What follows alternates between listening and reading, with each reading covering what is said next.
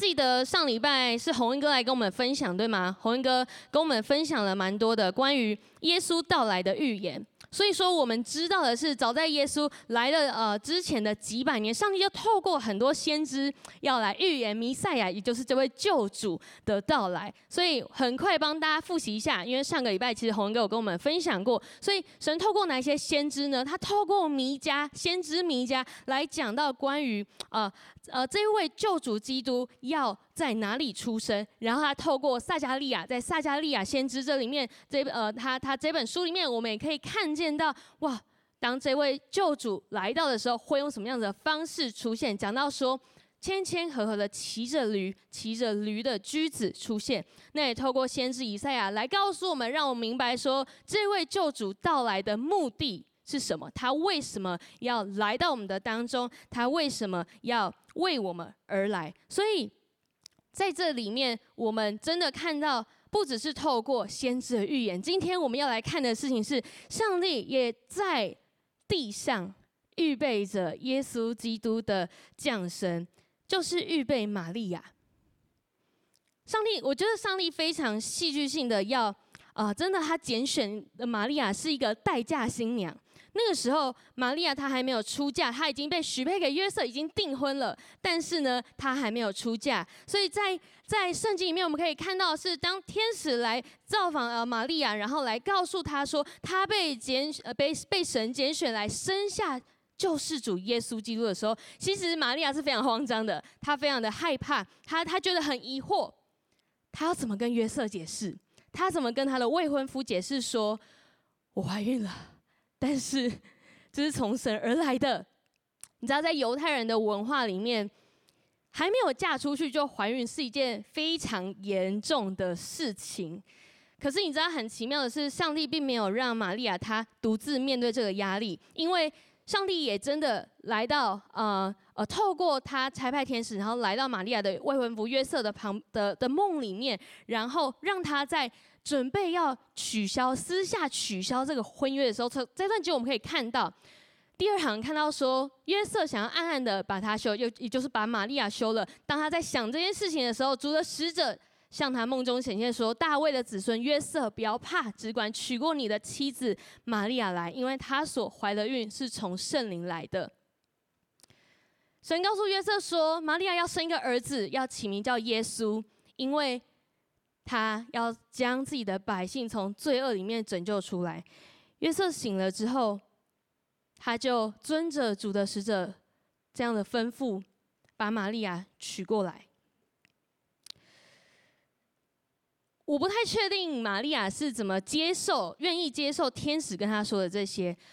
我自己觉得，今天如果玛利亚就不要，就是为什么这是什么恐怖的事情？我我我不要，我不要这样子。我我为什么这个这个是从哪里来的？如果他这样拒绝的话，我自己是觉得上帝应该也不会勉强他。但是你知道，当他来领受，知道这是神的拣选，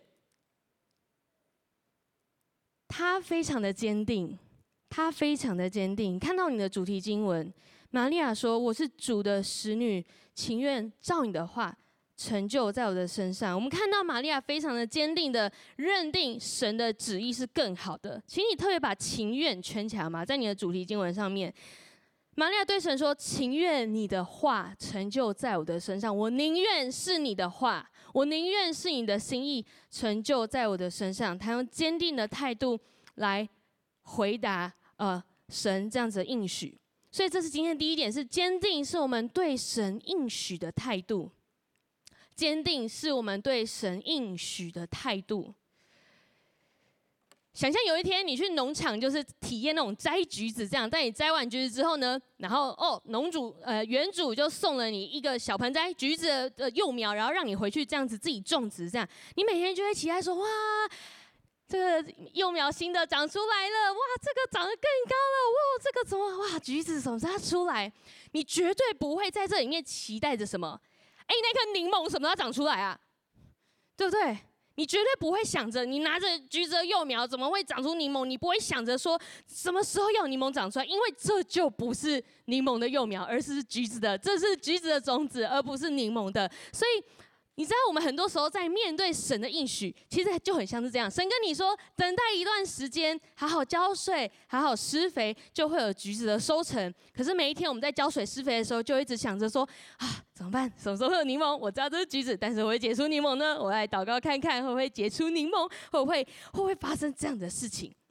可能你的邻居。他真的是种柠檬的，你可能会一直觉得，那你每天只看到阳台说，哎、他家柠檬什么时候长出来，什么时候长出来，你都没有注意到，其实你的橘子已经长出来了，因为你的心里面一直在看别人手中有的是什么。我在说的是，我们很多人，我们都想要成为别人，很多时候我们看到别人那样子很好，所以我们没有看见神。所给我们的是什么？我们反过来跟神说，他家的柠檬比较好，我不要这个，为什么要给我这个？我们很长时候会想要去拥有别人所拥有的。我今天在想这个时候，我觉得。其实我超羡慕一些像知情，我就超羡慕知情声音很小，我都不知道为什么知晴声音可以那么小。这样我觉得我也想要声音小小的，然后我觉得因为姐很温柔，因为姐讲话很慢，但我觉得很温柔。但我也想要这样，可是我我就不是那样，我就不是他们那样的柠檬，我就是一个橘子。这样，你知道坚定或者我们说忠实，是这个时代非常大的挑战。你能够想象玛利亚说：“情愿主你的话。”呃，照你的心意成就在我身上之后，她明明有孕在身，然后还像个没有怀孕的孕妇，呃，没有怀孕的人在那里就是提一些重物啊，然后在那里冲刺呢。你能想象，在她说完这句话，但她没有按照这一些她所领受的话去活她的日子吗？应该会蛮恐怖的，对不对？所以，你知道我们需要问问自己，我们是不是常常想望着神所赐给我们的应许可以成就？可是我们同时紧抓的是什么？我们紧抓的是过去我们自己生命当中那一些习惯，我们生活的方式，我们紧抓的一些僵化的思维，我们不断的被自己的老我给绊住，然后让我们没有办法往前继续行走。很多时候，我们把神的恩典当成一个免死金牌，我们会觉得哇，神不就是要来赦罪吗？但是你知道吗？上帝差派他的独生爱子来到这个世界的目的，并不是一再的容许我们犯罪，因为神他的渴望是切断我们跟罪的连接，切断我们跟罪的关联，让我们成为新造的人。可是我们很多时候对自己的老我依依不舍，我们对自己一直犯罪这样的过程。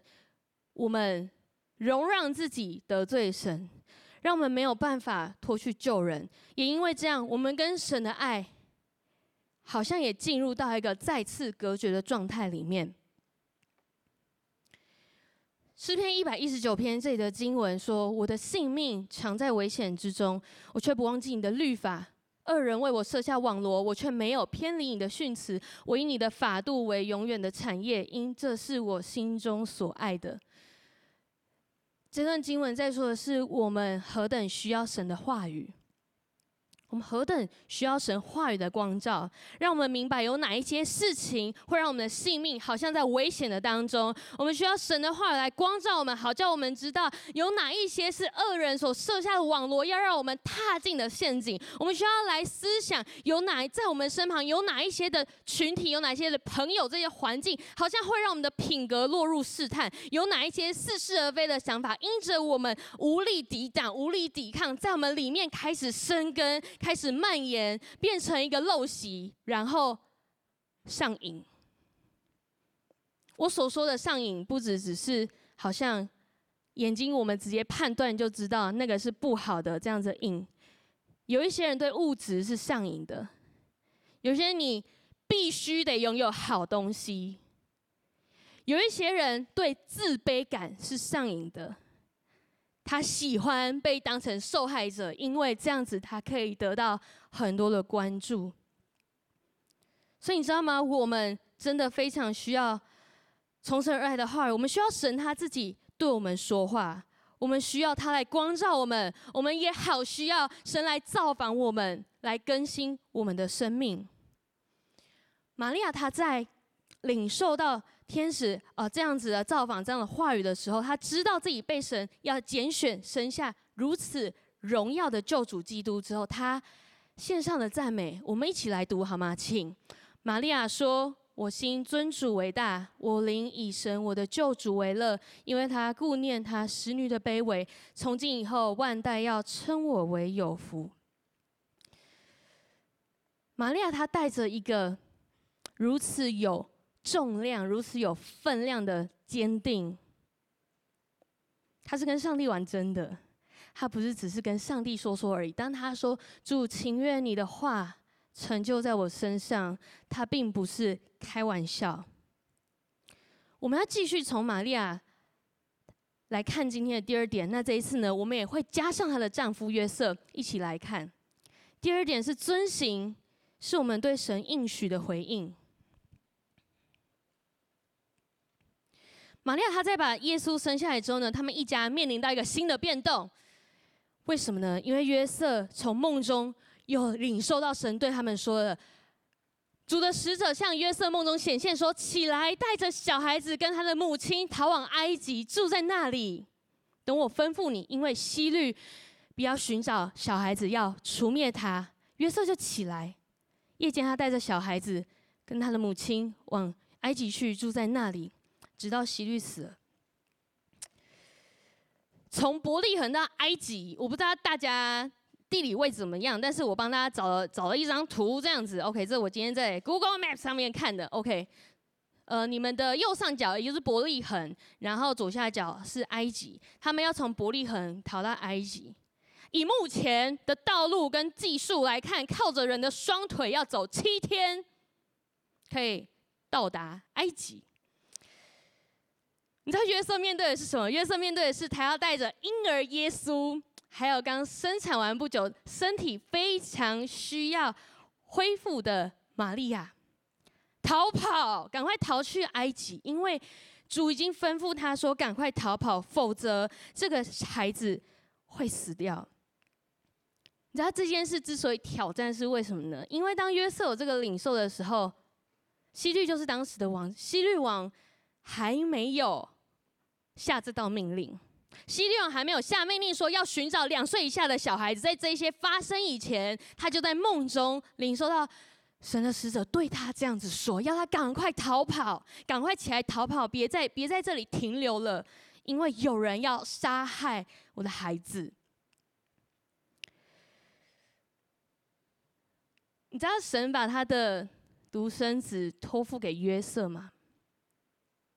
神把他的独生子托付给约瑟，在希律王下令之前，神就已经先告诉约瑟，跟他说：“赶快把耶稣带走，赶快逃跑去埃及，有人要杀他。”因为约瑟愿意遵行，因为约瑟愿意回应，所以婴儿耶稣可以长大成人，可以照天父的旨意来完成他在地上的任务。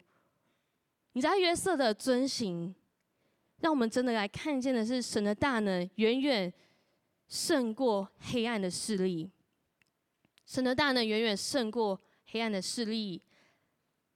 在环境还没有发生这些的变动之前，神就先启示约瑟，让他来明白接下来会发生什么事情。所以你要赶快起来遵行，因为应许才会成就。我不晓得你有没有曾经被托付过一件事情，你不惜一切代价，你你想要确保这件事情可以很顺利，你想确保这件事情没有任何问题，OK？你想确保这件事情不会走中，非常顺利，一切都按照计划这样进行。我不知道你有一个经验是，当你费尽一切心思想要保护好你被托付的这件事情的时候，不知道为什么事情的发展就是跟你。原本预设的不一样，有些人你会觉得我也太倒霉了吧？怎么会发生这种事情？我不是都已经做好这些计划了吗？为什么我我我我什么也没做啊？为什么我那么倒霉？为什么我这么遭殃？我想几年前 COVID-19，我应该可以说所有人都有这样子的想法过，对吗？所有人应该在那时候就觉得我做了什么吗？为什么？为什么？因为环境上的变动，我就受到这样子的影响。在面对环境这些变动的时候，我们的无力感这样攀升的时候，我们所依靠的是什么呢？我们所依靠的是什么？你知道，很多人在这个时候，不是只有 COVID-19，而是当环境有一些变动、很艰辛的时候，他们试着要寻找一个心灵的安慰跟寄托。但是今天我要告诉你的是，我们的神不是只是一个精神层面的寄托。神他赐下安慰，神他保护着我们，神将他对我们的计划告诉我们，就如同他事先告诉约瑟说会发生什么事情，赶快赶快离开，赶快做出回应，这样子应许才会成就。神认识我们，对我们有美好的心意。这时候我们需要做的什么？我们需要问问自己是：那我听不听得懂神在对我说什么？当你领受过神对你的心意的时候，当你觉得圣经的话语好像在对你呼喊的时候，你有没有问过自己说：“神啊，我想听懂你在说什么，你可不可以告诉我你在说些什么？”、呃，二零一八年的时候，我在教会参加一个特会，那时候我领受到神对我说，他要我更多的去进修、去读书。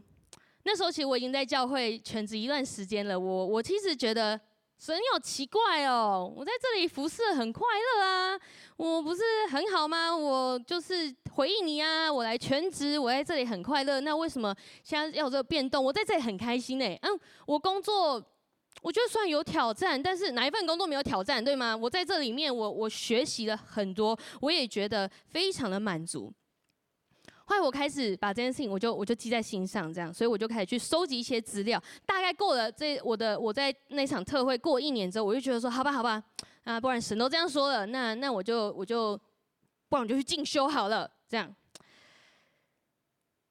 我就开始准备，再过隔一年我要出去进修，因为其实还有很多事情要处理，这样子，我就呃我就准备了说，隔一年我就要出国进修了，所以我在台湾的事情我要好好的来打理，好好做后续的安排。但是后来呢，疫情爆发，可是疫情虽然爆发了，还是没有阻止我想要出国的决心。这样我就觉得，嗯，我还是要去，因为这是神对我说的，这样子，所以我就继续的。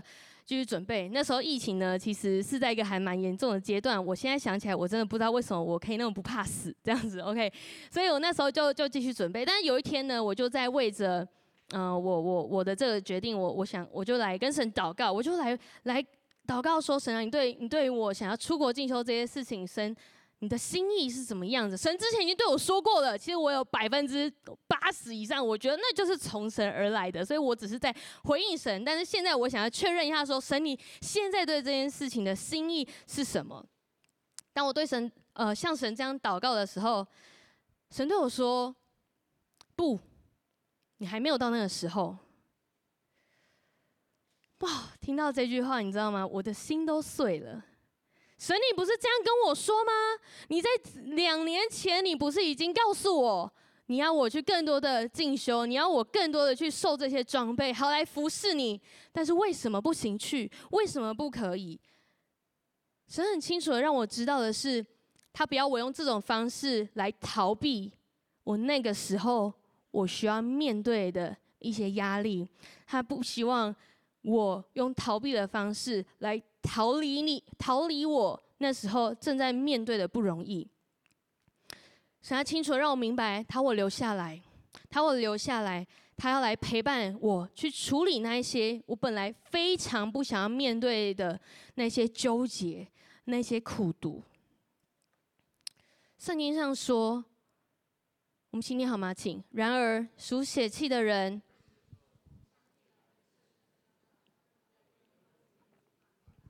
因为只有属灵的人才能参透，属灵的人能够参透万事，但没有人能参透他。谁曾知道主的心意，能够指教他呢？但我们明白基督的心意。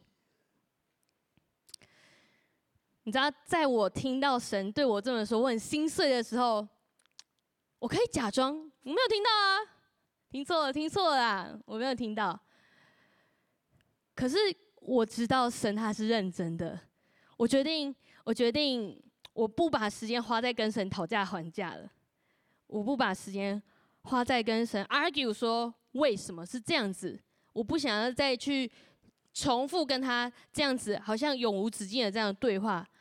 同时我相信的是神，他之所以对我这么说，是我相信他不会把我不能够承受的重担加在我的身上。我知道，当他对我说：“你要留下来来面对你现在的处境，你现在呃环境的艰辛，你要留下来面对，而不是逃跑。”我知道神相信我可以承受得住，所以他对我这么说。你知道吗？我相信我们当中有很多人，你曾经领受到一个你觉得这个压力太大了吧？怎么可能会这样子？你知道这里圣经经文上说，属血气的人没有办法明白走到神预备他的过程所需要接受的一些的教导，或者说我们可以说一些的磨练、一些的训练。对有些人来说，他觉得好可笑哦，好愚蠢哦。你你怎么就相信你你你你你自己想出来的吧？你怎么就相信你你你说那些是真的吗？你知道属血气的人，连我们有时候也落入这个属血气的情况，是觉得说好愚蠢呢、哦。我在干嘛？我不都做好计划了？我现在这样打退堂鼓，我就是在放弃哎。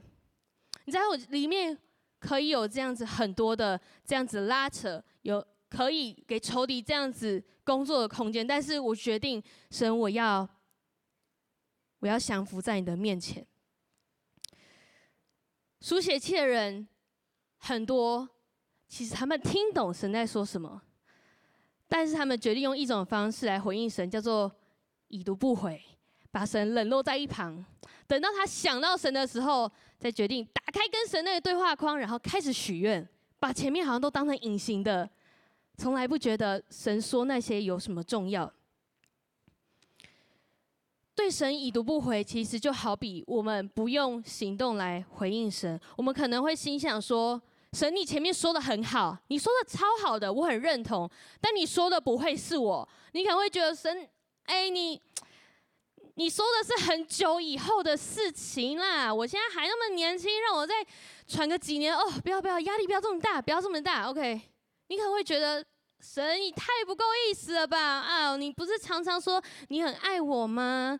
你为什么？你为什么要这样对我说呢？你为什么要跟我计较那么多？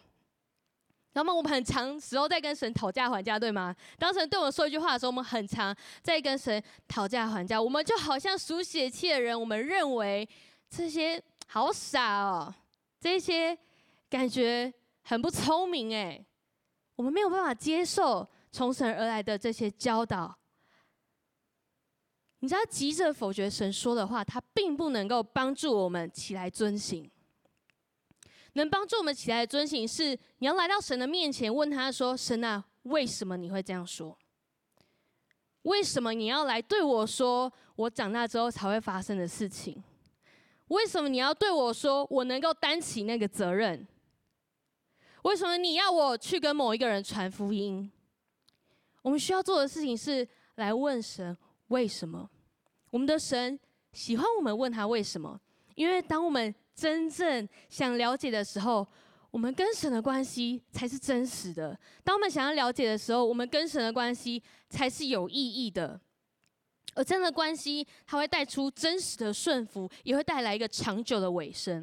今天第三点，我想跟你分享的是顺服，来表明我们对神应许的尾声。顺服。表明我们对神应许的尾声。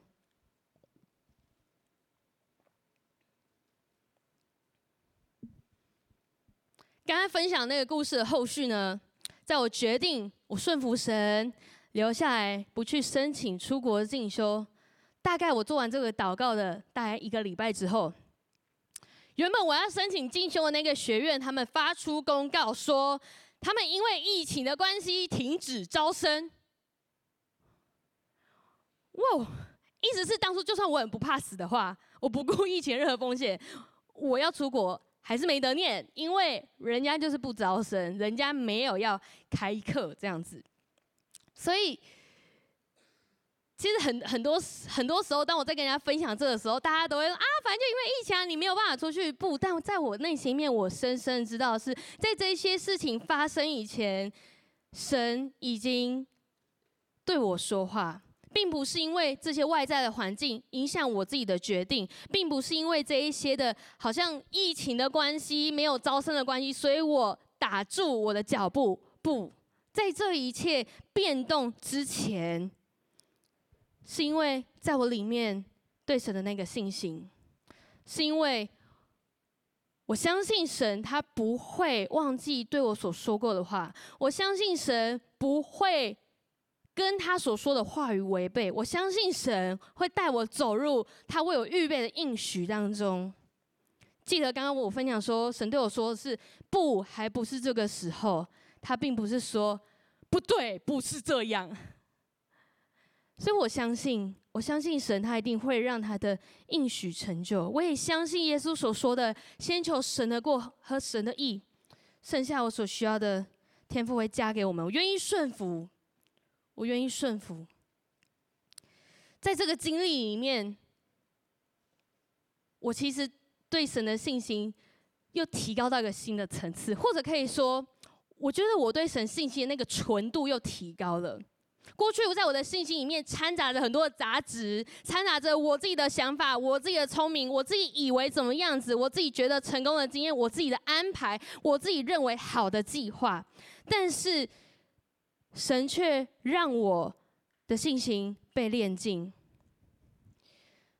在这个杂志里面，其实还有很大一部分是很负面的情绪。我非常的纠结，我非常的，我觉得非常的不满意。但是我还是觉得说，神，我相信你的时间表总是比我的更好，所以我愿意你的话语成就在我身上。在这些顺服的过程里面，神他会炼净我们的心。这样子的炼净，并不是要我们闭上嘴说。好啊，不然全部都听神啊！反正我就机器人啊，我就他说什么就做什么。不，这样的炼净会让我们来明白说，为什么生命当中会有这样子的杂质在掺杂在这里面，会让我们更了解，之所以我们有一些的反应，我们有一些情绪的缘由是什么，会来揭露我们。当我们没有办法顺服里面的时候，到底是因为什么样子的挣扎？而这样子的挣扎里面，是神要用他的爱来恢复跟医治我们的。你知道吗？一个人能不能够顺服，不是取决于他的年纪，不是取决于他信主了多久，不是取决于他在社会上面的地位，不是取决于他懂得有多多，也不是因为任何其他外在的条件，而是取决于我们对神的信心，是在于我们的信心里面，是不是我们愿意让神来炼净，把这些杂质除去。把这些我们旧有的老我的这些思想，我们的旧人，我们愿意让神来炼净，我们愿意让神来帮助我们。你知道，像玛利亚，她顺服，她为了要让神的应许成就，她肩负着这那个当代的压力，你懂吗？那个当代非常多的这样子的。看你怎么，你怎么会是这样子？你怎么有一个生育，你还没有嫁人？你怎么发生这样子的事情？他肩负着很多压力，但他宁愿神他的心意成就在自己的身上。委身在应许身上是需要付代价的。再说一次，委身在这个应许上面，玛利亚付出了代价。对玛利亚来说，她孕育着神的心意，是一个生命没错，但那更是神的心意。我相信神也透过我们每一个人来孕育一个神的心意，可能是你的梦想，你未来要做的事情，可能你也曾经来领受，你也知道神在你的生命里面要来孕育出什么，神用他放在我们里面的特质还有恩赐，让我们可以跟他一起来同工，一起孕育出神的心意。如果你过去已经，你已经领受过，你已经领受到神要要带领你怎么样子来孕育他的心意，恭喜你，因为现在你可以更多的来问问神说：神啊，在我对你的信心里面，还有哪些渣滓是要炼净的？在我对你的信心里面，还有哪一些的杂质，神啊是不合你的心意，你要来把它除去的。那如果你过去你还不知道神对你的计划跟心意是什么，我也要恭喜你。因为我相信你今天，你会领受到神造你的心意。我相信你，当你今天你主动的问神说：“神啊，为什么你还没有告诉我？别人知道了，主为什么还没有告诉我？告诉我你为什么还没有告诉我？”有些时候，我们需要在我们的生命品格上面。经历多一点的锻炼，经历多一点的顺服之后，我们才能够来承接神要对我们所说那样子的应许。否则，我们可能会不明白。可能你在这个阶段里面，你会领受到神好像常常在提醒你：哎，你钱不要这样花，你的时间要不要再想一下，要去安排哪一些事情？哎，你你你你确定要跟这群朋友花那么多时间相聚在一起吗？你要不要调整一下，好像一个惯性说谎的这样子的行为？你可不可以开始练习当一个有诚信的人？可不可以练习在跟人跟人的关系里面，试着敞开自己？我盼望我们每一个人是，当我们领受到之后，我们都有一个愿意顺服的心智，让我们可以愿意委身在神的应许当中。保罗他对罗马教会的信徒这么说：“他说，你们的顺服已经传于众人，所以我为你们欢喜。但我愿意你们在善上聪明，在恶上愚拙。赐平安的神快要将撒旦践踏在你们的脚下。愿我主耶稣基督的恩常和你们同在。你知道我们每一次顺服神代表的是什么吗？每一次我们顺服神，就是在对撒旦的阵营发出猛烈的攻击。每次我们顺服神，就是在对撒旦的阵营发出猛烈的攻击。那么最终我们要看到的是神的心意成全，而且神的心意是恶者的权势被全然的践踏，恶者的权势被全然的践踏，撒旦的阵营要全然失守。当我每次顺服的时候，带出就是神的大能，这个大能要攻破一切黑暗权势的坚固营垒。我知道我们这个月在这圣诞季节里面，我们欢庆着耶稣的降生，但同时我们也要去思考，从这样子好像很快乐的氛围里面，很幸福的氛围当中，我们要再次专注去思考。的是，耶稣为什么要降生？耶稣为什么要降生？当我们带我们的朋友来教会参加这一些的很棒的这一些的活动，来更认识耶稣的时候，我们自己知不知道耶稣为什么要降生？使徒行传这段经，我邀请大家一起念，请。除他以外，别无拯救，因为在天下人间没有赐下别的名，我们可以靠着得救。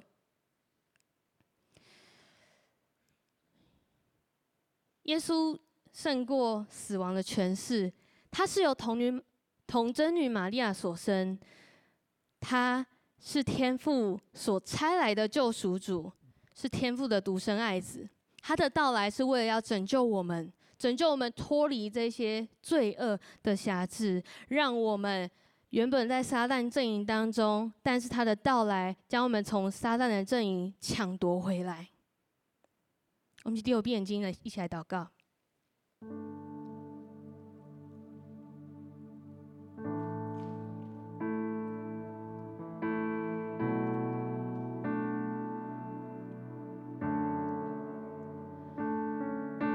让我们安静自己的心，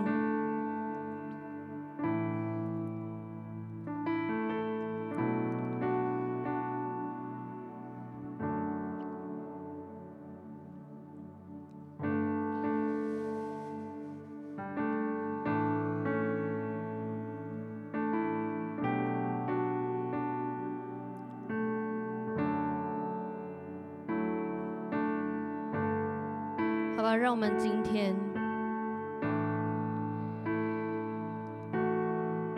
向玛利亚对神说：“主啊，我是你的使女，我是你的仆人，情愿将你的话成就在我身上。”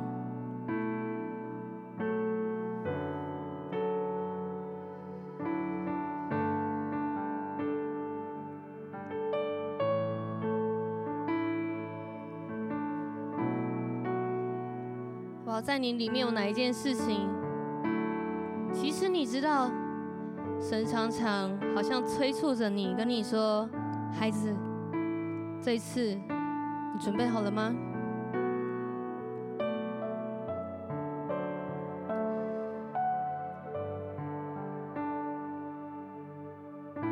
当我们很长时候，我们否决神的提案，我们否定神对我们所说的话，对我们来说，对神的信心好像极其的微弱。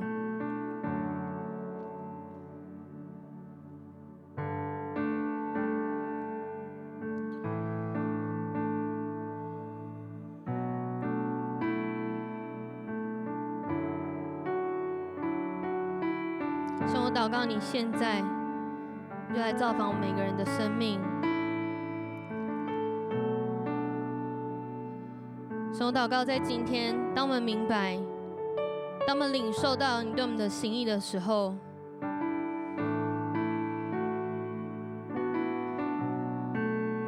主，我们要恳求你，炼尽我们对你的信心。主，我们不要当属血气的，我们不要把这一些好像当成非常愚蠢的事情。炼净我们，主，你炼尽我们，让我们可以顺服以至于遵行的话。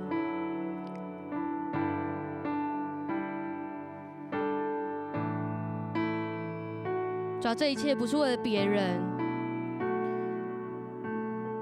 不是因为我们在教会的朋友这么做，而我们这么回应；不是因为我们的父母要求我们这么做；不是因为我在一个好像好几代基督徒的家族里面的时候，所以我需要这么做，而是主啊，这是我个人跟你的关系。主要这是我个人跟你做出的承诺。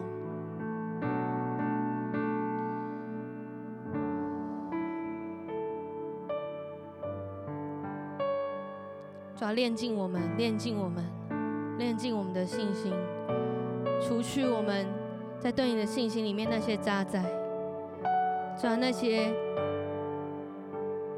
我们一直没有办法摆脱的旧人的这样子的行为，这样子的想法。主，今天我们要说，是的，我们没有办法靠着自己，但主，我们要依靠你，主，我们要仰望你。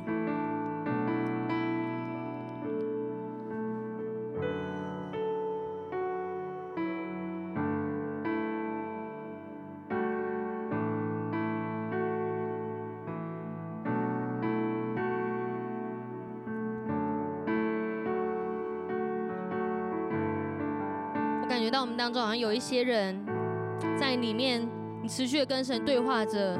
过去可能有一段时间，神曾经对你说了一些话，怎么还没有成就？为什么跟你想的不一样？但今天好不好？我挑战你，我挑战你，跟神说，神我愿意顺服。即便我不知道为什么，我愿意顺服。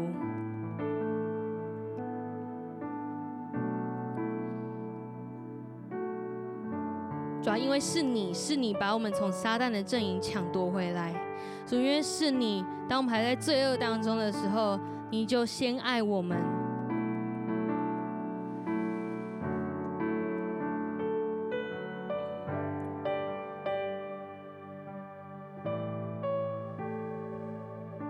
主，我们真是要说，我们要将自己毫无保留的交在你的手中。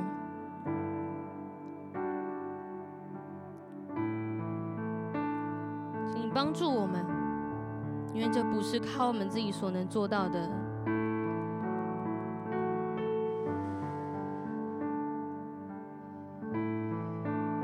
主要来提升我们对你信心的眼界，你来扩张我们对你信心的眼界，这样我们不再只是用原本这样子的层级在认识你，叫我们不再只是拿着原有的信心，以为这就已经够好了。不，主要我们知道，我们对你的信心还可以更多的来被扩张，我们可以更多来看见你就是那一位创始成终、应许必要成就的那一位神。主，我们要跨越我们理智的认识，我们要说我们对你有信心。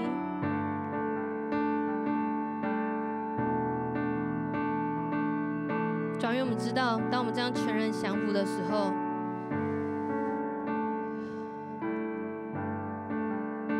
是你在动工，是你要动工，是你要成就，是你的心意要被成就。主，我们感谢你。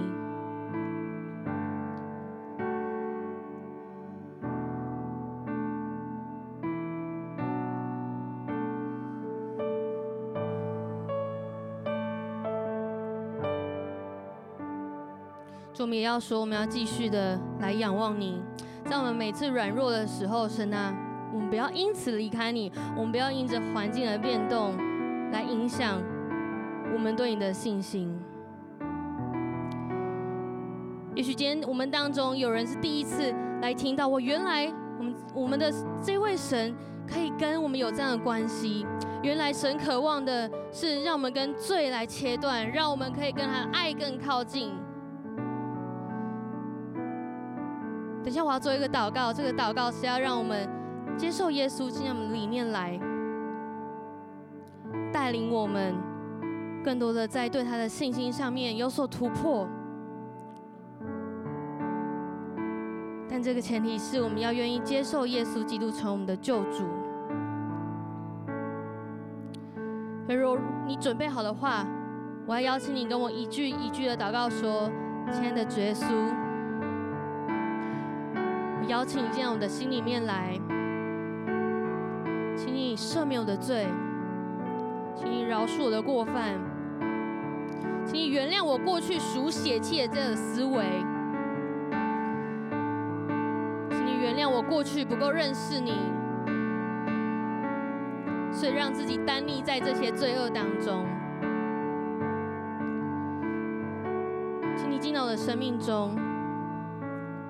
成为我生命的救主，还有一生的救主，请你来炼净我的对你的信心。这些渣滓你要除去，好叫我可以来跟随你对我的心意。我相信你对我美好的计划，我也相信你带我一步一步走进其中。谢谢你听我的祷告，祷告奉耶稣基督得胜的名，阿门。